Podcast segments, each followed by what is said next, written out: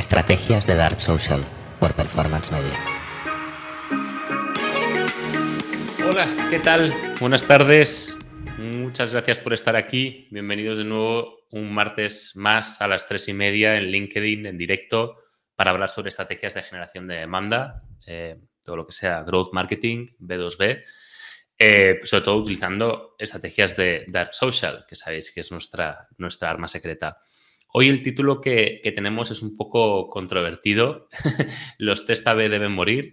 Bueno, em, no es por hacer clickbait, o sea, realmente creo que los test AB, eh, cuando se trata de estrategias de generación de demanda, sí que tienen poco sentido. Eh, si hacemos performance, por ejemplo, si hacemos eh, una campaña de Google Ads o de Social Ads, Está claro que si tienes que llevar tráfico a tu web, entonces sí puedes hacer eh, test A-B. Es la única forma que tenemos para optimizar campañas, ¿no? Incluso cuando estructuramos la propia campaña, pues con dos copies, con dos vídeos o dos imágenes para el cual funciona y poco a poco vamos optimizando, ¿no? Entonces sí que, por supuesto, podemos hacer test A-B en campañas de lead generation, pero en campañas de demand generation quizás no tenga tanto sentido como, como voy a explicar.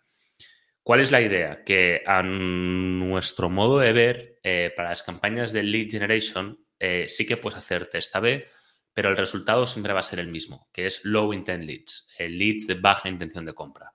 Cuando nos vamos a estrategias de generación de demanda, vamos a conseguir, sin hacer test A-B, leads con alta intención de compra. Y es precisamente ahí, curiosamente, cuando vamos a buscar test con alta intencionalidad de compra, perdón, leads con alta intencionalidad de compra, cuando justo los test A-B dejan de funcionar.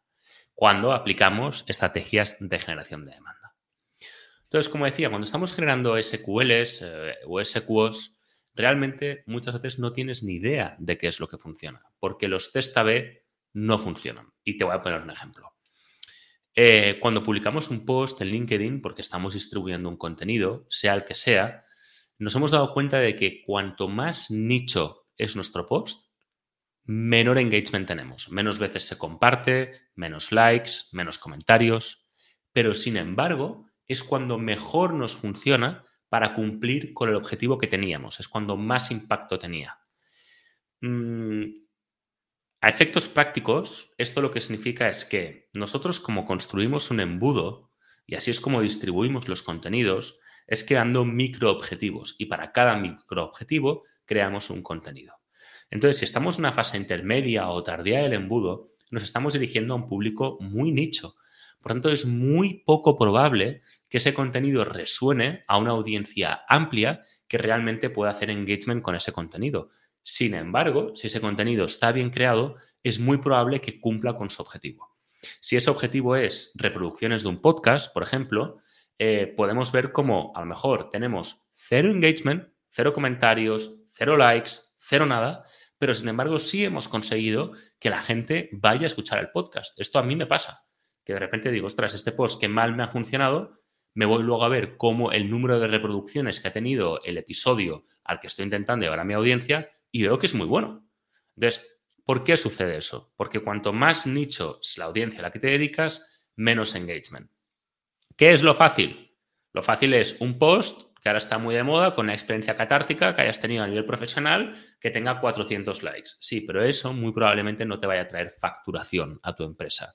Y muchísimas veces lo que estamos viendo, sobre todo con la gente que se dedica única y exclusivamente al social selling, es que eso tiene muchísimo engagement y como muestra de, de valor, pues puede estar muy bien, pero poca facturación, porque no estás encontrando un equilibrio entre aquello de lo que tu audiencia quiere hablar y de lo que tú quieres hablar.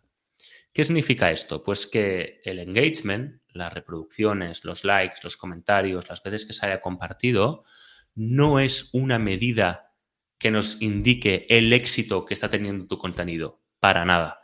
Lo que hay que hacer, una vez más, como siempre digo, es análisis cualitativo, no cuantitativo en estrategias de generación de demanda.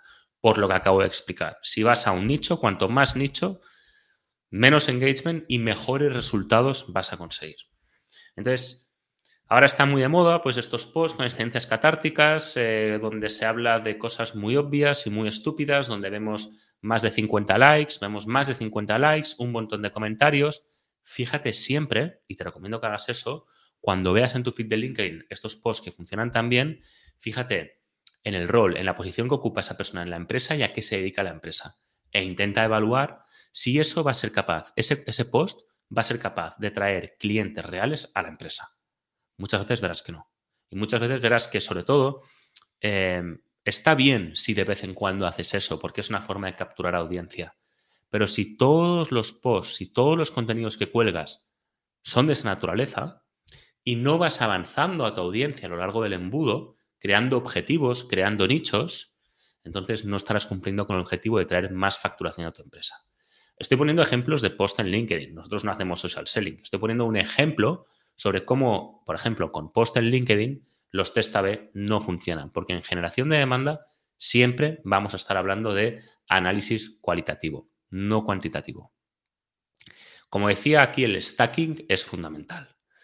Conclusión, si nosotros usáramos el engagement de un post para tomar decisiones, probablemente tomaríamos decisiones equivocadas si realmente nos, tomáramos como única ratio, como una, como una única métrica, el engagement que tiene un post, estaríamos siempre, públicamente, eh, perdón, siempre probablemente publicando posts que no tienen nada que ver con lo que nosotros hacemos y no tienen nada que ver con lo que mi audiencia, con lo que mi público objetivo o mi buyer persona quieren escuchar.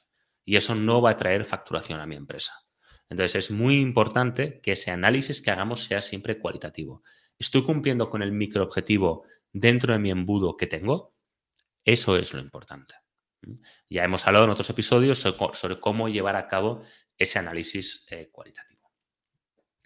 El, ejemplo práctico, em, otro ejemplo práctico que puedo poner y que avanzaba en el evento que he creado en, LinkedIn, es cómo se plasma esto en los formularios. Muchas veces cuando hablamos de test A-B, hablamos precisamente de, formularios. ¿no?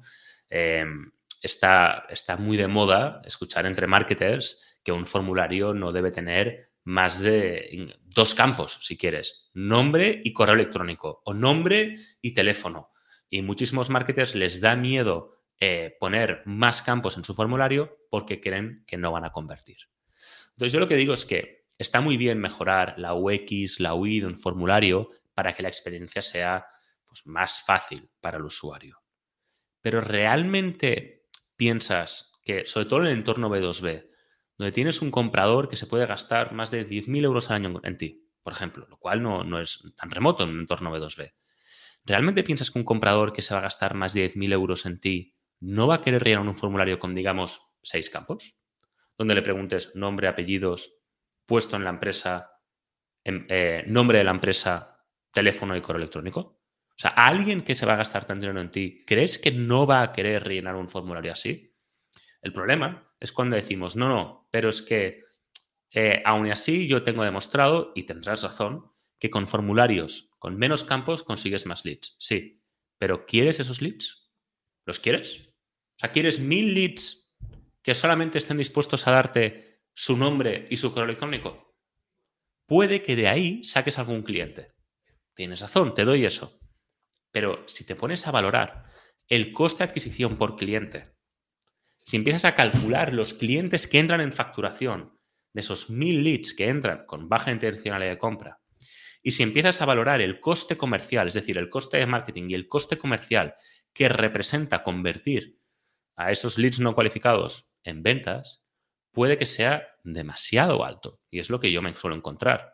Entonces, para mí tiene muchísimo más sentido hablar con leads que tengan alta intencionalidad de compra.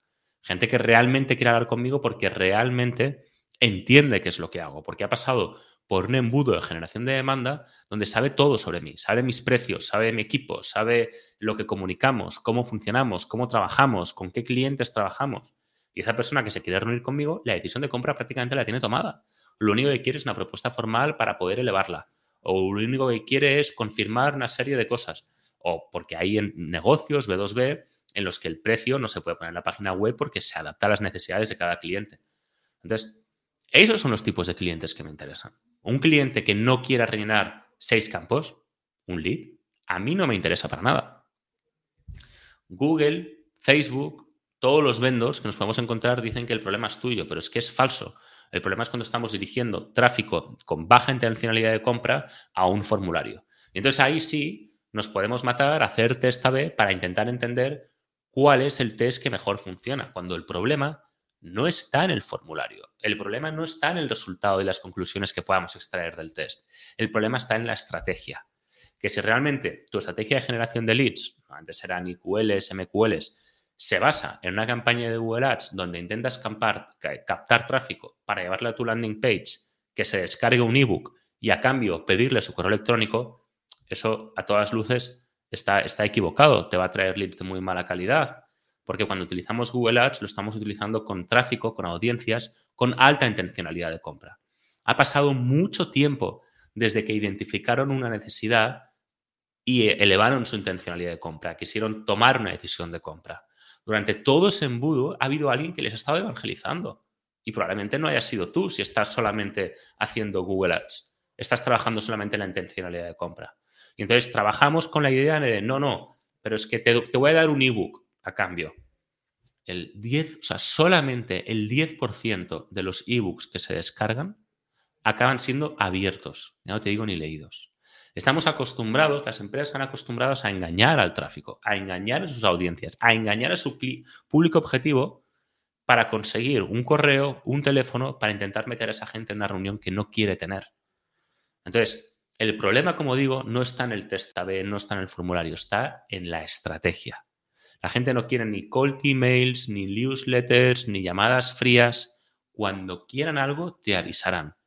Entonces, como estratega B2B, mm, lo que consideramos que hay que hacer desde un punto de vista de generar demanda es intentar poner a disposición de tu audiencia toda la información necesaria para que puedan tomar esa decisión.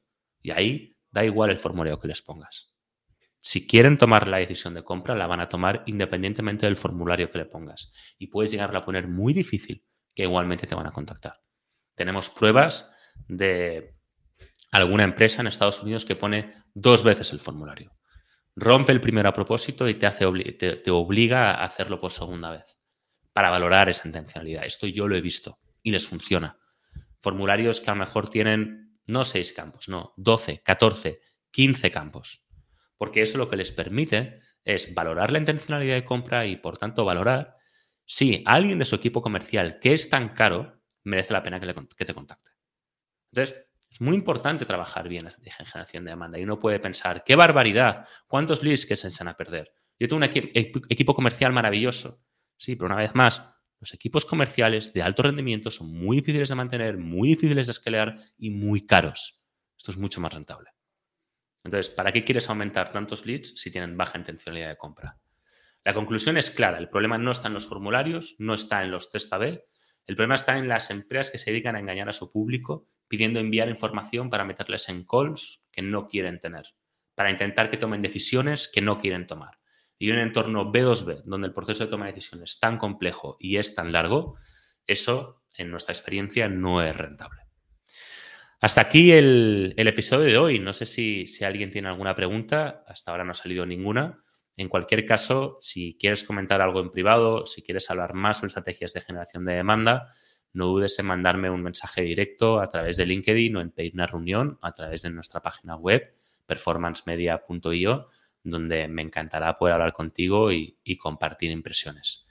Muchísimas gracias y hasta la semana que viene a las tres y media. Espero que hayas disfrutado de mi podcast Estrategias de Dark Social y que te haya parecido interesante. Por favor, no dejes de seguir mi canal, significa muchísimo para mí. Y en cualquier caso, espero verte en mi próximo episodio. Gracias y un abrazo.